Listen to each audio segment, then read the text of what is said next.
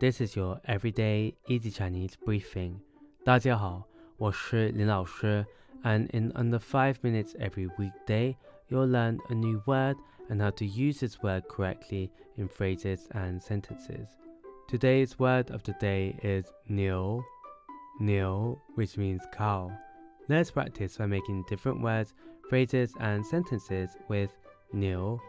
The first word is 牛奶,牛 奶, which means milk. Let's look at each character of this word. 牛 means cow and 奶 means milk. A way of using it in a sentence is 早餐时我喜欢喝一杯牛奶。早餐时我喜欢喝一杯牛奶。I like to have a glass of milk for breakfast. Another word we can create with 牛 is 牛仔裤。牛仔裤. This means jeans. Let's again look at each character of this word. 牛 means cow, 仔 means boy, and 裤 means pants. So it literally means cowboy pants. A way of using it in a sentence is 我喜欢穿牛仔裤。我喜欢穿牛仔裤。 Finally, we can create the word 牛排,牛排, which means steak.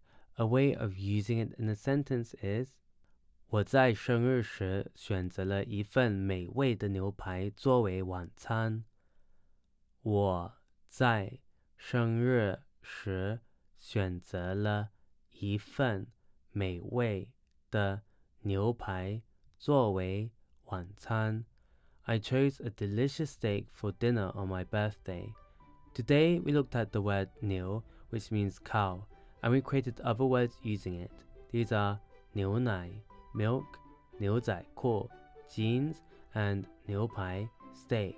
To see this podcast transcript, please head over to the forum section of our website www.everydayeasychinese.com where you can find even more free Chinese language resources. See you again soon for more practice.